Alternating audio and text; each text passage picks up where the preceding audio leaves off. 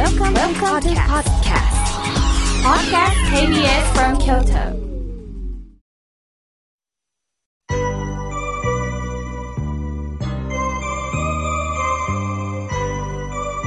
さあ、ここからたくさんのメッセージをいただいております。ありがとうございます。順に紹介させていただきます。みおけさん、スタッフの皆さん、井村屋さん、新年おめでとうございます。番組を聞いて今年も心が和み、元気もいただけます。ありがとうございます。そして、ラメゾンジュボーさん JR 京都伊勢丹店オープン。おめでとうございます。もう高級感が漂って、そしてまた伊勢丹の奥に入ると高級な小豆バー食べたんです。美味しかった。ありがとうございます。妙慶さん、今年もどうぞどうぞよろしくお願いしますとのことです。えー、マミさん、ありがとうございます。そうですか。えー、伊勢丹さんに行ってくれたんですね。ラメゾンジュボーさんは朝早くからも空いてますし、夜はね、10時まで空いてるんですね。すると私も仕事帰り京都駅着いた時に、えー、ケーキセットをいただくんです。これがね、また疲れがね、取れるんですよ。ああ、またどこかでマミさん会えるかもしれませんね。これからもよろしくお願いいたします。さあ、続いての方です。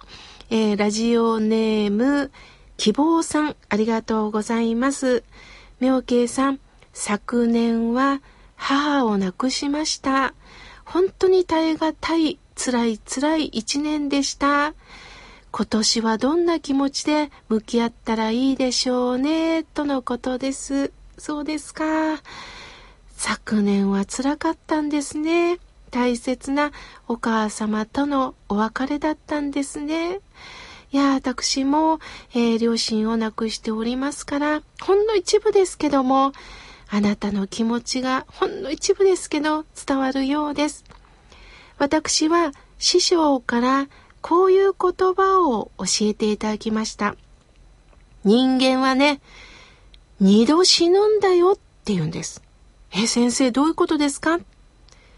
一度目はね、肉体の死や残念ながら人間というのは、お釈迦さんがおっしゃった通り、生老病死、生まれたということによって、老いてもいく、病気にもなる、そしてやがて誰もがこの死を経験しなければならない。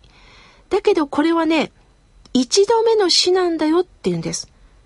ということは、そう、二度目の死があるんだよ。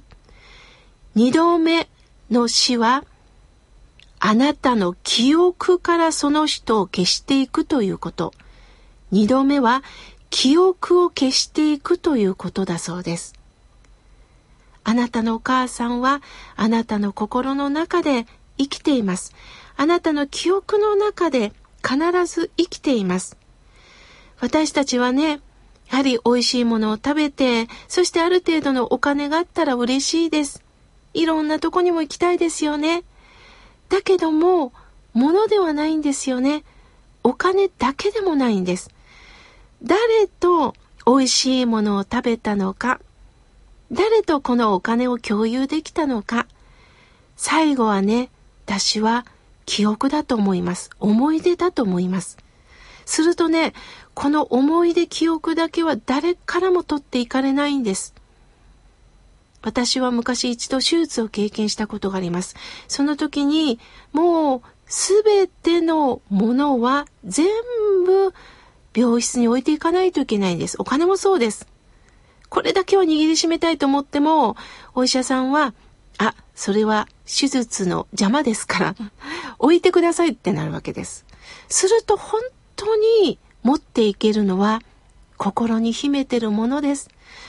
お母さんからあんなことを言ってもらったな。お父さんからこういう言葉をかけてもらったな。仏さんはいつもこう言ってくれてるな。そのことを思い出しましょう。親鸞上人はね、寂しい時耐えなさいとおっしゃってないんです。こういう言葉を残しておられます。一人いて喜ば、二人と思うべし。二二人で喜ば三人と思うべし。その一人は、親鸞なりという言葉を残されました。たった一人ではない。そばに誰かがいるよ。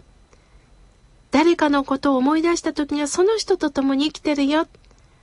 その中で私もあなたに生きる中で大切な言葉を届けますからどうかこの親鸞が届けさせてもらった言葉を思い出してそしてあなたは一人ではないよということをね残してくださいましたどうかあなたの希望とともにあなたの思い出とともに生きてください。希望さん、どうかどうか56歳の命を精一杯これからも生きてくださいね。共にこの番組を育ててください。ありがとうございます。